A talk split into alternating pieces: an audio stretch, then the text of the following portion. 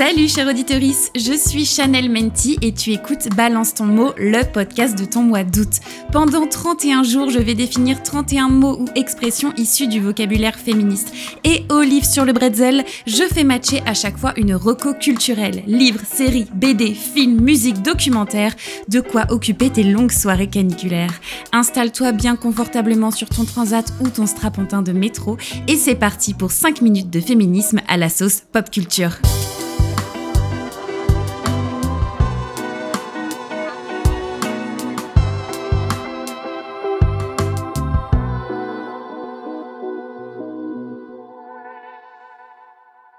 Épisode 6 sur 31, le harcèlement sexuel, ça veut dire quoi exactement?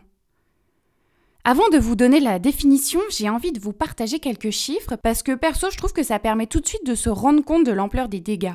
81% des femmes en France ont déjà été victimes de harcèlement sexuel dans un lieu public. 52% des femmes en France actives ont dû faire face à une situation de harcèlement sexuel au cours de leur vie pro. Alors, quand je vous disais que c'était un gros dos, eh ben je vous mentais pas. Le harcèlement sexuel est défini dans le Code pénal, le Code du travail et la loi de 1983. C'est donc une notion qui est hyper large. Elle a même deux définitions. La première explique que le harcèlement sexuel, c'est le fait de tenir des propos ou de faire des choses à connotation donc sexuelle de façon répétée. Ces actions ou ces propos peuvent être humiliants et ou dégradants pour la victime. Le harcèlement sexuel, dans les faits, ça peut être vécu par la victime comme un moment intimidant, agressif, voire même blessant. La deuxième définition de harcèlement sexuel ajoute l'idée de pression mise à la victime dans le but d'obtenir un acte de nature sexuelle.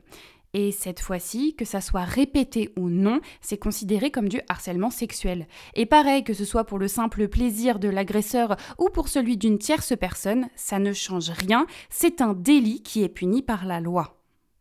Et le harcèlement sexuel, ça peut très vite arriver. En fait, dès que la personne en face de toi n'est pas raccord avec toi, et bah c'en est. C'est pas plus compliqué que ça.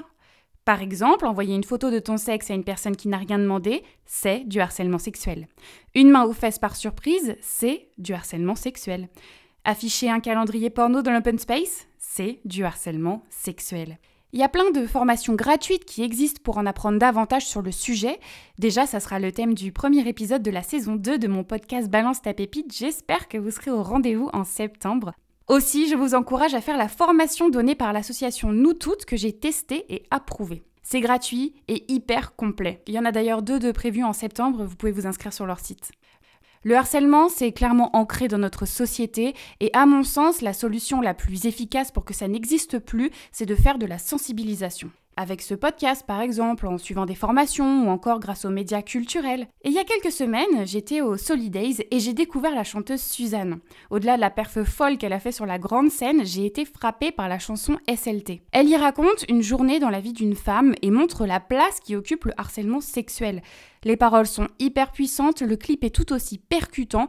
J'ai eu un vrai coup de cœur pour Suzanne et je vous encourage vraiment à streamer SLT et tout son album Toy Toy.